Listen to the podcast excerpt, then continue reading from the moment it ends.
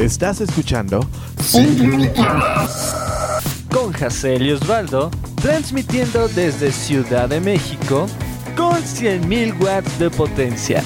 Reactor 105.7 FM.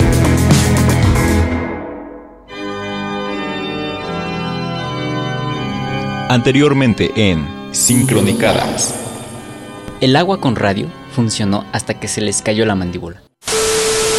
Y sí, Pascual Ortiz Rubio buscaba que Quetzalcoatl fuera la imagen navideña en México.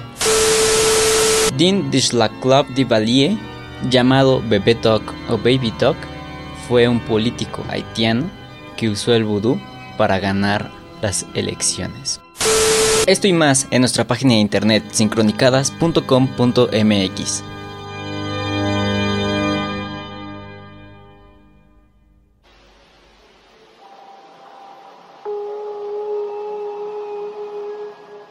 Comenzamos la década de 1980, más precisamente el año de 1982. El mundo y la sociedad americana vive inmersa en la inocencia y creyendo que no hay nada peor que Vietnam, cuando recibieron una dosis de terror.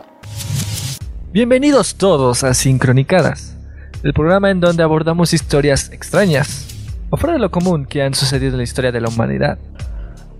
El día de hoy, debido a las fechas otoñales, hablaremos de un caso de crimen acontecido en la misma estación hace casi 30 años. Yo soy Hazel. Y yo soy Osvaldo.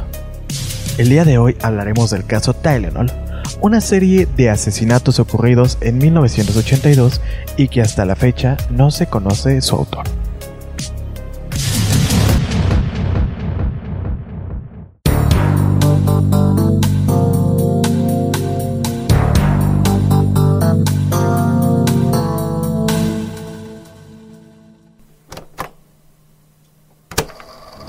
En el otoño de 1982 se presentaron los envenenamientos por el uso de Tylenol.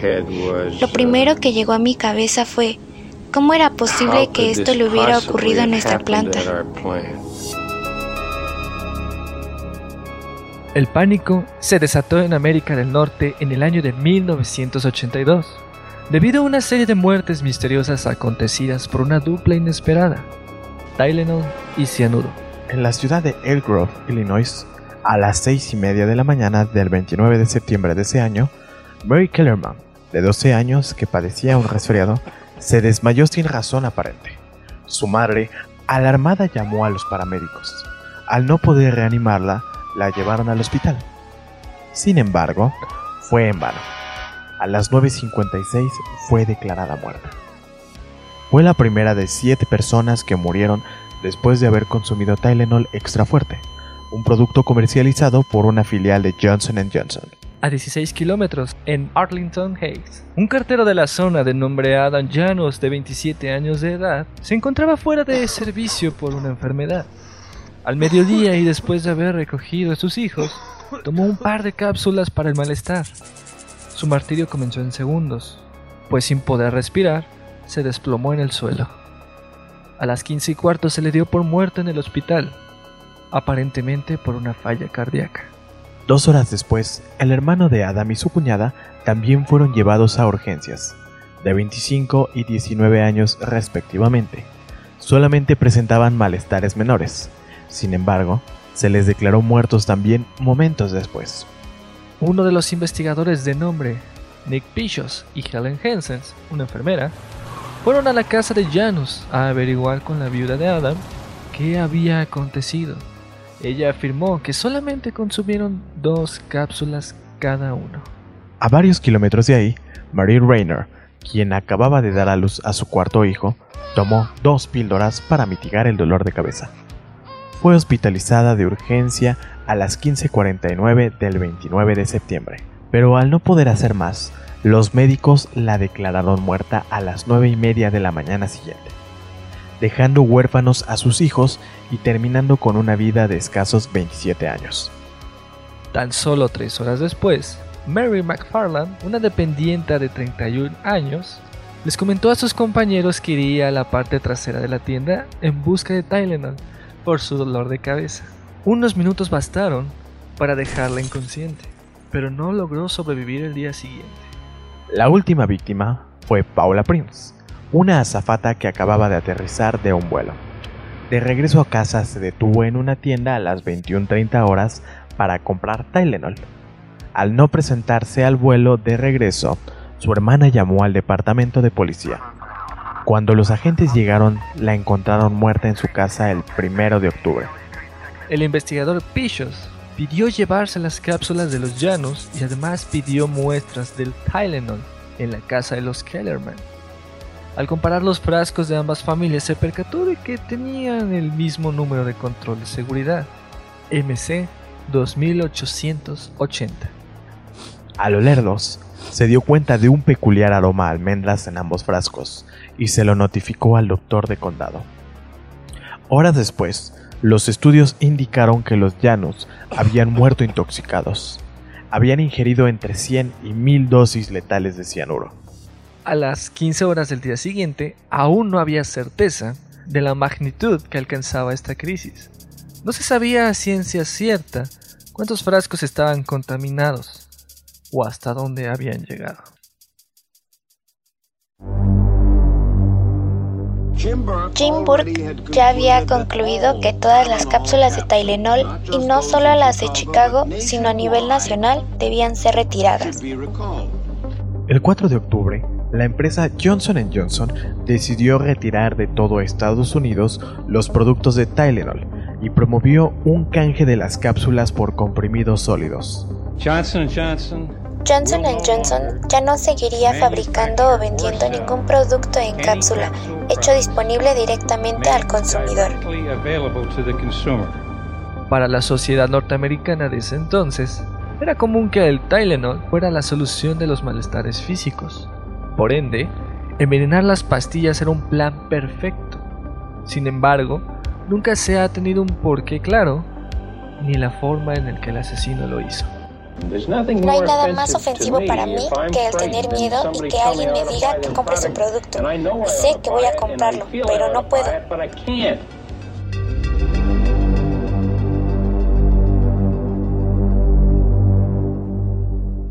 A continuación, un breve corte comercial, pero no se vaya. Muy pronto regresamos a Sincronicadas por Reactor 105. Pito, riata, chile, camote, pistola, cara de haba, pepino, chorizo, soldado, centro delantero, palo, cíclope, nutria, caña banana, pirinola, macana, cabezón, manguera, micrófono. Si eres capaz de ponerle tantos nombres, ¿por qué no eres capaz de ponerle un condón?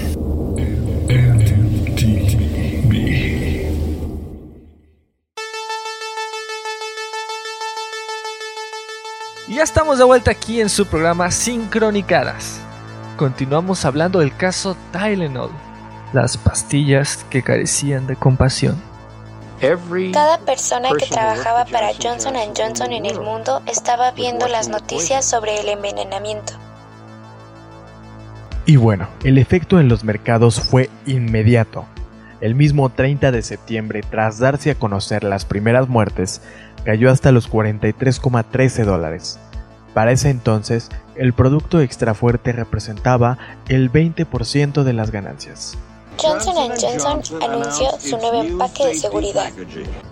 En total se retiraron 31 millones de envases de los 34 estados en los que se había distribuido, lo que le costó a la compañía 100 millones de dólares.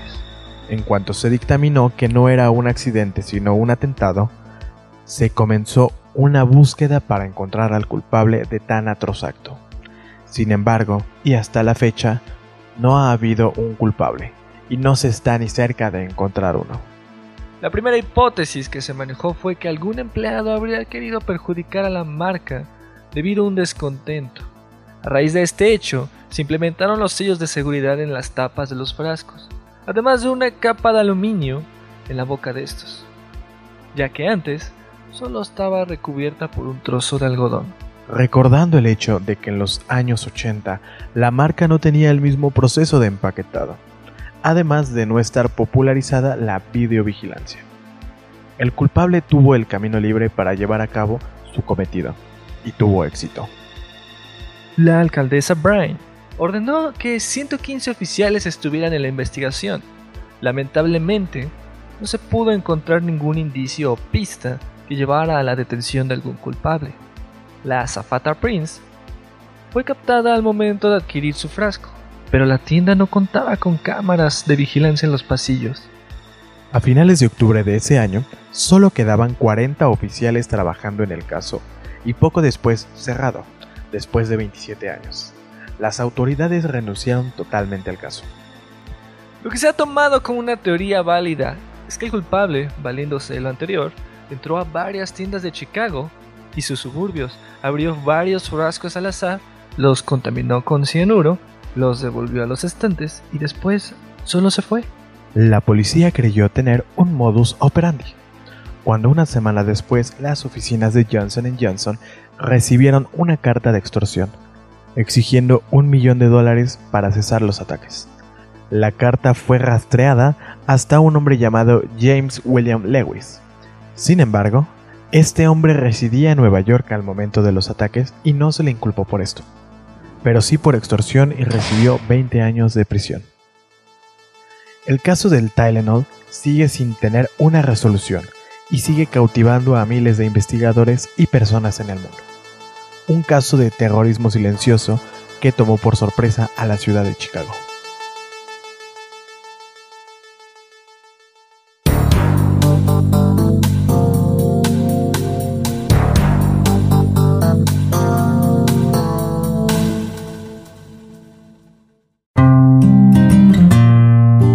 Muchas gracias por sintonizarnos el día de hoy.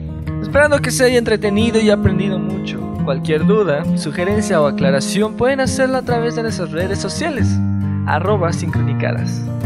Se despide con gusto Hazel. Y se despide también Osvaldo.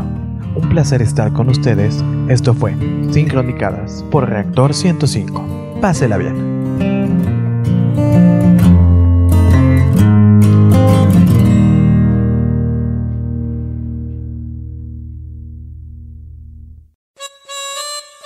En el siguiente episodio, surgió en un pub de Irlanda, continuó en la independencia de las Trece colonias y terminó por moldear el mundo actual.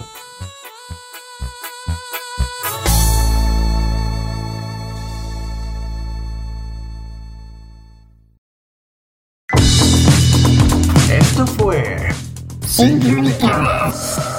Con Hazel y Osvaldo, transmitiendo desde Ciudad de México con 100.000 watts de potencia. Reactor 105.7 FM.